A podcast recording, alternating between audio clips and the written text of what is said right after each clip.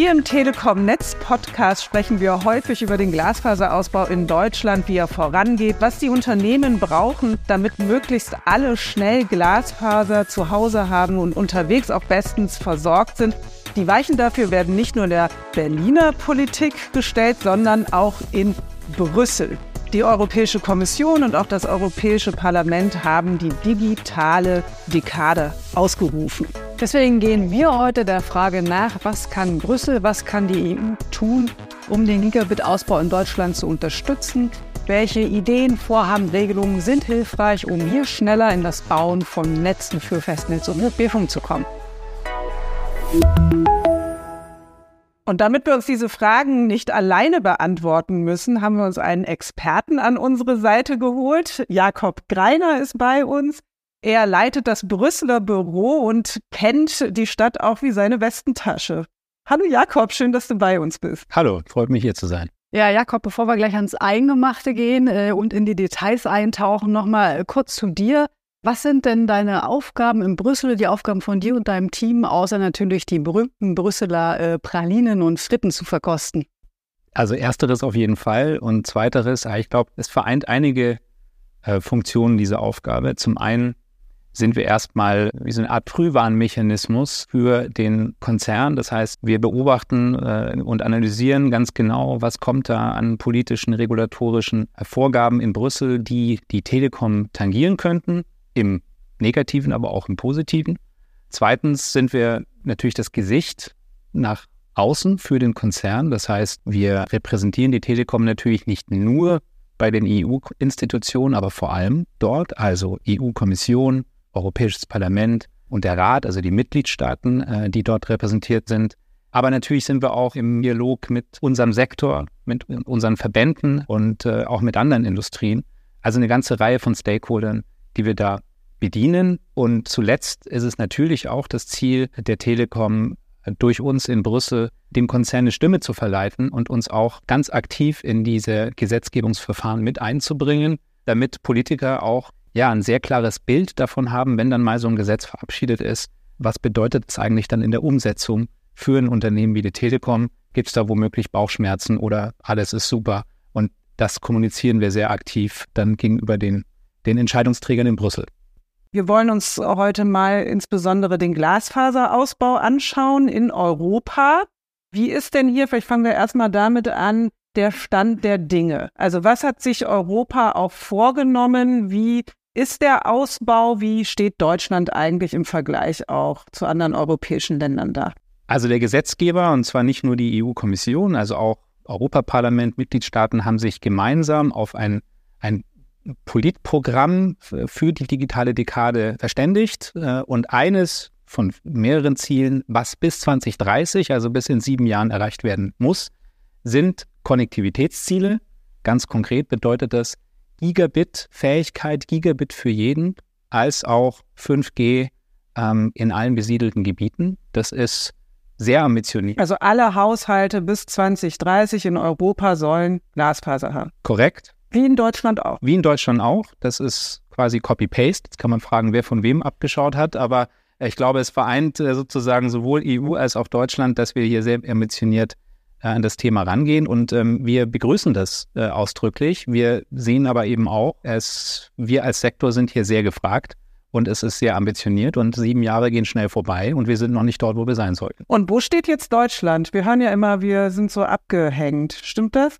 Also das stimmt äh, teilweise ja, teilweise nein. Ich glaube, im Mobilfunk ähm, sieht es äh, gut aus. Da haben wir eine sehr hohe Abdeckung, ich glaube von 95 Prozent mittlerweile. Bei der Glasfaser hinken wir tatsächlich noch hinter dem europäischen Durchschnitt hinterher. Dann sind wir, glaube ich, bei ungefähr 37 Prozent. Wir tun aber natürlich auch viel und ich glaube, jetzt gerade in den letzten Monaten äh, zieht das an, um natürlich das jetzt bis 2030 äh, massiv auszuweiten. Also allein die Telekom investiert oder will drei Millionen Haushalte dieses Jahr abdecken mit Glasfaser bis 2030, 25 bis 30 Millionen. Das heißt, wir wollen unbedingt diese ambitionierten Ziele äh, erreichen, aber ich glaube, man darf es nicht auf die leichte Schulter nehmen und denken, wir bekommen das jetzt einfach so in den nächsten Jahren gewuppt. Richtig, denn äh, Europa hat ambitionierte Ziele, um zukunftssicher zu werden, zukunftsfest, Deutschland genauso. Da ist schon ein Stichwort gefallen, was dazu passt, nämlich der Gigabit Infrastructure Act. Der soll helfen, Netze schneller zu bauen. Ähm, und Jakob, jetzt interessiert uns, was genau soll da die Schnelligkeit hervorbringen? Also wird es mehr Geld geben? Sollen Bauvorschriften vereinfacht werden? Äh, oder Genehmigungen äh, beschleunigt? Erklär uns doch mal, was genau ist der Gigabit Infrastructure Act? Mhm. Zunächst ist es, glaube ich, wichtig, nochmal zu sagen, das ist aus unserer Sicht ein Puzzleteil von einer ganzen Reihe von Puzzleteilen ähm, die wir brauchen, um äh, dorthin zu kommen, wo wir in sieben Jahren stehen wollen. Aber es ist ein ganz wichtiges Puzzleteil. Und ich habe vorhin von der, von der Luft nach oben gesprochen, äh, die wir immer noch haben. Die muss jetzt äh, ausgefüllt werden und zwar schleunigst. Und ich glaube, schleunigst ist in der Tat äh, das Stichwort für den GIA oder den Gigabit Infrastructure Act, denn es geht hier vor allem um die Beschleunigung von und Vereinfachung von Genehmigungsverfahren, mhm. äh, sowohl im Festnetz als auch im Mobilfunk. Bereich. Was bedeutet das? Ähm, wir haben heute als Konzern die Herausforderung, wir sind ja nicht nur in Deutschland äh, agierend, dass wir ganz unterschiedliche Längen von Genehmigungsverfahren haben für zum Beispiel das Aufstellen von Mobilfunkmasten. Und das kann äh, teilweise bis zu 24 Monate dauern, im Übrigen auch in Deutschland noch. Und hier erhoffen wir uns jetzt, und wir sind guter Dinge bislang, dass das, was die Kommission vorlegt, hier stark in Richtung Harmonisierung geht, denn es ist eine Verordnung, ein Act. Und das bedeutet zum Beispiel bei den Genehmigungsverfahren, Kommission schlägt vor, in vier Monaten muss das Ding durch sein. Und das kann nicht neun Monate und nicht zwölf und nicht 24 Monate dauern. Das ist äh, ambitioniert. Aus unserer Sicht könnte es noch ambitionierter gehen, könnten eigentlich schon Richtung zwei Monate gehen.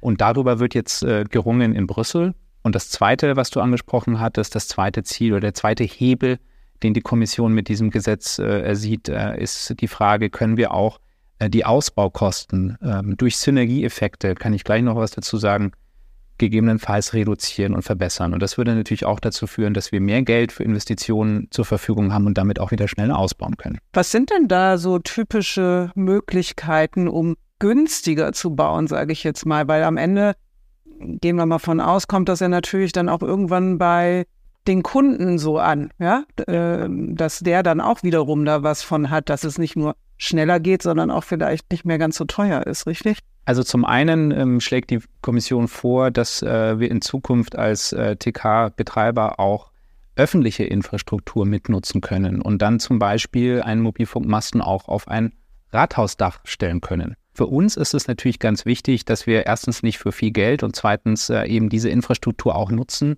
können, äh, um eben auch Breite abzudecken. Das zweite ganz wichtige Thema ist äh, die Frage der Mitnutzung.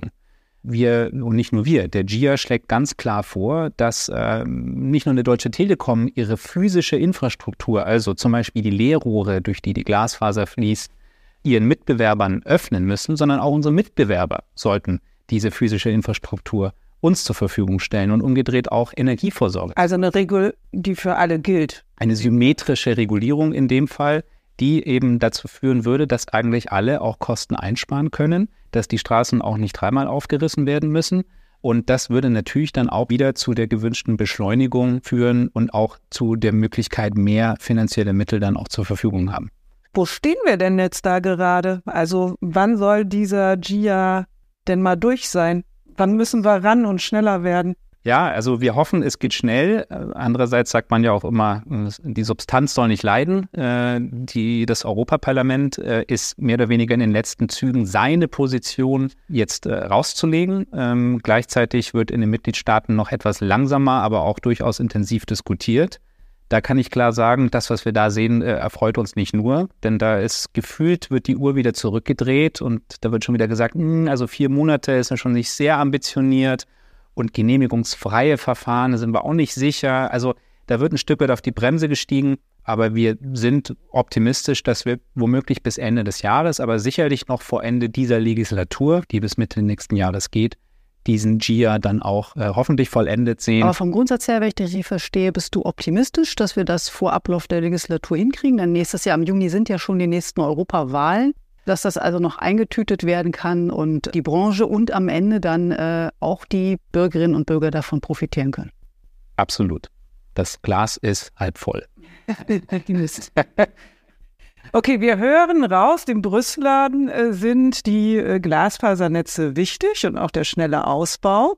und das auch möglichst günstig ist. Es gibt ähm, aber ja natürlich auch noch andere Themen, die da auch noch helfen könnten, den Ausbau entsprechend schneller zu machen. Äh, ich gebe mal das Schlagwort, ne, das lautet Fair Share. Ja, unter diesem Schlagwort wird ja diskutiert und debattiert. Also wie schaffen wir es zum Beispiel, dass sich andere am Glasfaserausbau beteiligen? Also gemeint sind die großen Big Tech-Konzerne, ja, wie Meta, Google oder Netflix, die ja unsere Netze viel nutzen, äh, können die nicht einen Beitrag leisten und damit auch sicherstellen, dass wir da schneller vorankommen? Wie sieht's denn da aus um diese Debatte? Das ist ja ein heißes Eisen, sage ich jetzt mal. Es ist ein heißes Eisen und es ist in der Tat eine Debatte und es ist eigentlich auch ein Phänomen, dass man über ein noch nicht vorhandenes Gesetz seit mittlerweile zwei Jahren sehr hitzig diskutiert, äh, übrigens nicht nur in äh, Brüssel, mittlerweile auch in den Mitgliedstaaten. Das zeigt aber ja auch, äh, dass da irgendwo der Finger in die Wunde gelegt wurde. Was will ich damit sagen? Wir haben am Anfang äh, darüber gesprochen, wo wir stehen mit dem Breitbandausbau. Wir haben auch darüber gesprochen, was sind die Konnektivitätsziele, die müssen wir bis in sieben Jahren erreichen. Kommission ist vor kurzem mit einer Studie rausgekommen, die beziffert, dass wir, um dorthin zu kommen, mindestens 174 Milliarden Euro Investitionslücke haben, die es zu schließen gilt. Andere Studien gehen noch weiter als 174. Diese Lücke beinhaltet aber noch nicht, was der Sektor sonst noch an, ich sag mal, Transformationsinvestitionen noch stemmen muss, denn dieser Sektor wandelt sich ja auch. Ja, wir virtualisieren unsere Netze äh, momentan. Wir schauen in Gebiete wie Edge Cloud. Äh, wir setzen uns mit künstlicher Intelligenz auseinander. Und wenn wir auch mal ein Stück weit an die Herausforderungen äh, für die Netzinfrastruktur von morgen denken, dann sind Netze von morgen auch anders als Netze von heute. Wir brauchen noch mehr geringere Latenz, noch mehr Bandbreite. Warum? Weil die Anwendungen und die Innovation auf unseren Netzen natürlich auch immer anspruchsvoller wird. Ja? Virtuelle Welten, Metaverse ist so ein Stichwort, das sicherlich viel, viel wichtiger in den nächsten Jahren noch wird. Künstliche Intelligenz, Bereiche wie Medizin. Wir haben gesehen, was auch äh, 5G-Anwendungen dort ähm, vollbringen können. Das heißt, wir müssen bereit sein, eben diese zukunftsgerichteten Netze zu bauen. Und das kostet.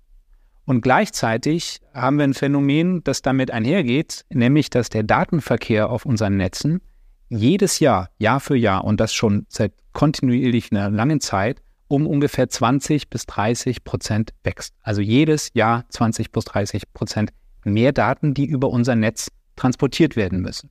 Und das bedeutet für eine Deutsche Telekom, aber auch für jeden anderen Betreiber, mehr ausbauen, mehr Kapazität zur Verfügung stellen, mehr Masten, mehr Masten verdichten, wir brauchen zusätzliches Spektrum und all das verursacht Kosten und die große Frage ist jetzt, wer soll die Kosten eigentlich schultern? Und dann stellt sich gleich die nächste Frage. Wir haben ja in Europa ähm, kein, keine einheitliche Landschaft. Also der TK-Markt ist sehr unterschiedlich. Ne? Wir haben große Mitgliedstaaten, wirtschaftlich starke Mitgliedstaaten, wir haben kleine Staaten. Entsprechend sind die TK-Anbieter unterschiedlich. Es gibt solche großen äh, Unternehmen wie die Telekom, es gibt mhm. deutlich kleinere. Das heißt, die Anforderungen an die Finanzmittel, die mitgebracht werden können, um diese 174 Milliarden Euro zu stemmen, die du eben genannt hast, sind natürlich unterschiedlich. Das heißt, man ist mehr oder weniger auf äh, Zuflüsse von außen angewiesen, um diese Ziele stemmen zu können. Ist das richtig? Aus unserer Sicht ja. Und ich glaube, was den Sektor, egal ob klein oder groß, momentan vereint, und da dürfen wir uns auch teilweise nicht blenden lassen, weil wir der Meinung sind, in Deutschland läuft doch alles. Der TK-Sektor im Gesamten aus europäischer Sicht soll einerseits, äh, ich sage das immer so, Superman spielen bis in sieben Jahren, aber wir finden eigentlich eher einen kränkelnden Patienten vor uns, der es nicht schafft, und da geht es wirklich um einige Unternehmen, ohne die jetzt beim Namen zu nennen, die heute es nicht mehr schaffen, äh, letztendlich genügend Einnahmen zu bekommen, um ihre Ausgaben zu decken. Also die Rechnung geht eigentlich nicht auf. Sie investieren wie blöd, aber der berühmte Return on Invest, wie man das nennt, der kommt nicht. Und woran liegt es? Das liegt daran, dass wir, da komme ich zurück, wer soll eigentlich diese Kosten stemmen? Der Endnutzer, die Endnutzer heute in Europa äh, eigentlich günstige äh, Preise haben. Die, die Endnutzerpreise sind in den letzten zehn Jahren immer weiter gefallen. Jetzt stagnieren sie. Während, wenn wir uns mal äh, andere Sektoren jetzt auch in Zeiten der Krise ansehen, wir sehr klar äh, hohe Preissteigerungen sehen. Das heißt, es wäre jetzt natürlich äh, einfach oder auch nicht einfach, ehrlich gesagt, zu sagen, der Endnutzer soll einfach mehr zahlen. Ich glaube, das ist nicht der Wunsch und das ist auch, glaube ich, nicht die richtige Lösung. Und ich glaube, man macht sich auch damit ein Stück weit zu einfach. Und äh, vielleicht ist auch nochmal wichtig zu sagen, was wollen wir? Ja, wir, wir wollen nicht das Internet regulieren. Wir wollen auch keine Internetsteuer.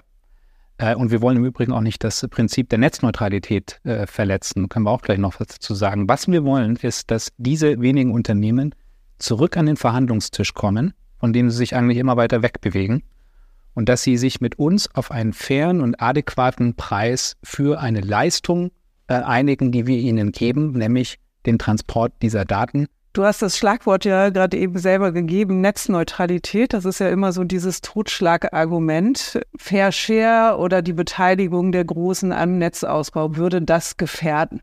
Warum ist das aus deiner Sicht nicht der Fall? Also erstmal ist wichtig nochmal zu sagen, was sieht eigentlich die, ähm, das Prinzip der Netzneutralität in Europa vor? Es sieht vor, dass wir nicht äh, diskriminieren mit Blick auf den Datenverkehr, den wir über unser Netz zum Endkunden transportieren. Und dass wir sozusagen hier nicht Teile blockieren. Wenn wir das machen würden, würde heute schon unsere Freunde ähm, der Bundesnetzagentur äh, an unserer Tür stehen und klopfen. Äh, und insofern ist uns absolut gegenwärtig, dass äh, dieses Prinzip besteht und wir es nicht verletzen wollen auch eine potenzielle Fair Share Regulierung wird das aus unserer Sicht dieses Prinzip nicht einreißen. Äh, da gibt es immer ein bisschen den Vorwurf, den regulierten Unternehmen, denen würde man dann sozusagen die Autobahn äh, geben und dem Rest äh, die Landstraße. Ähm, und das würde sich dann beim Endnutzer auswirken. Da kann ich nur sagen, wenn das der Fall wäre, ist es auch schon heute ein Problem. Denn auch heute zahlen diese Inhalteanbieter uns Geld, aber eben aus unserer Sicht keinen adäquaten Preis für, für die Leistung, die wir bringen. Im Gegenteil glauben wir, das, was wir heute machen, im Grunde auch eigentlich dazu gezwungen sind, nämlich kontinuierlich unsere Kapazitäten im Netz auszuweiten, damit wir diesen Verkehrsanstieg Herr werden und sozusagen immer wieder gewährleisten, dass egal wie groß der Verkehr ist, er immer wieder zum Endnutzer kommt. Damit gewährleisten wir Netzneutralität und deswegen ist aus unserer Sicht Fair Share keine Diskussion gegen Netzneutralität, sondern sie kann dieses Prinzip am Ende auch unterstützen. Wann ist der Showdown?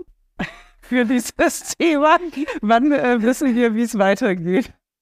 Also ich glaube, Showdown haben wir schon seit ungefähr zwei Jahren. Äh, wenn ich in meinen Terminkalender schaue, dann äh, ist äh, dieses Thema durchaus äh, stark präsent.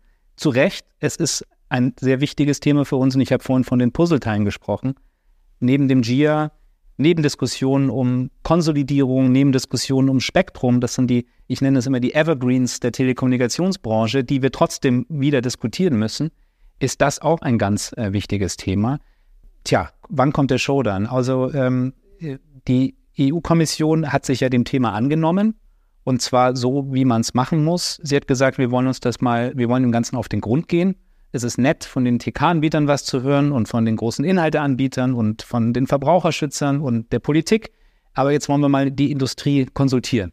Das hat die Kommission gemacht will jetzt nichts versprechen, was am Ende nicht gehalten wird, aber äh, ich glaube, dass wir da Ergebnisse bekommen, die sich jetzt mit dieser Debatte auseinandersetzen und die dann womöglich zu Gesetzgebung führen. Das ist durchaus, was ich als Möglichkeit sehe, dass in die Richtung muss man auch ganz klar sagen, pushen wir auch. Und wir hoffen, dass äh, in dieser Legislatur, und da sind wir eigentlich auch optimistisch, noch etwas passiert und dann der berühmte Showdown kommt. Aber ich will dich. Äh, wir müssen uns dann nochmal verabreden. Genau, und ich will dich enttäuschen. Der Showdown, der ist ja nicht beendet, wenn so ein Gesetzgebungsvorhaben dann tatsächlich irgendwann vielleicht mal vorgeschlagen wird, sondern dann geht es ja erst richtig los. Das heißt, äh, das war jetzt alles zwei, zwei Jahre sich begutachten und äh, miteinander ringen und, und dann wird es konkret. Also jetzt läuft der Schlusssprint, kann man das so sagen? Das Schlusssport für Fair Share? So kann man das sagen, aber vielleicht das noch abschließend und ich komme zurück zu unserem Puzzle. Es geht nicht nur um Fair Share. Und ich glaube, was trotzdem diese Diskussion mitunter gebracht hat, ist, dass eine Europäische Kommission nach einigen Jahren der Fokussierung auf andere Themen, ja, Gatekeeper-Regulierung, Digital Markets Act, künstliche Intelligenz, sich jetzt doch nochmal in den letzten Zügen, deswegen ja, ja, muss er jetzt schon Gas geben, ganz klar nochmal den europäischen Telekommunikationssektor ansieht, weil sie sagt, das, was wir in Europa von der TK-Branche erwarten, das, das wollen wir natürlich jetzt auch erfüllen. Wir setzen uns ja nicht Ziele einfach so, sondern es gibt da ganz konkrete KPIs. Wir wollen dahin. Und deswegen ist jetzt wichtig, den, wie ich vorhin gesagt habe, Finger in die Wunde zu legen und wirklich zu schauen, was sind die möglichen Puzzleteile, die helfen, dass es diesem kranken Patienten, habe ich vorhin gesagt, langsam besser geht und dass er dann in sieben Jahren auch tatsächlich Ziele erreicht, die man zu Recht von uns fordert. Geheilt schnell durch die Netze eilen kann. Jakob, wir haben gesehen, in Brüssel spielt auch die Musik, nicht nur in Berlin, äh, wenn es um den Glasfaserausbau in Deutschland oder in Europa geht. Also da vielen Dank für diese ganzen Einblicke, die du uns gegeben hast hier in unserem Podcast. Äh, aber zum Schluss brauchen wir doch noch einen Tipp von dir für alle, die nach Brüssel reisen demnächst. Wo gibt's die beste Fritte? Schwierige Antwort, weil es gibt, äh, ich glaube, zwei berühmte Spots, einmal am Place Jourdain und einmal am Place Flagey. Ähm, mein, meine Tendenz ist äh, der Place Flagey. Aber ich muss tatsächlich sagen, ich habe die vielen Jahre in Brüssel gelebt und ich habe gar nicht so viele Fritten gegessen. Man macht es aber immer, wenn dann Besuch kommt. Äh, die erste Adresse ist dann eine von den zwei Frittenbuden, weil natürlich auch jeder unbedingt Fritt essen will und Muscheln und Foie Gras. Ich würde sagen, den nächsten Podcast nehmen wir in Brüssel. Sehr gerne. Vorher hungern wir eine Woche. Also, Jakob, vielen Dank, dass du heute bei uns warst. Ja. Danke für die Einblicke und äh, bis zum nächsten Mal bei unserem Telekom Netz Podcast. Tschüss. Macht's gut.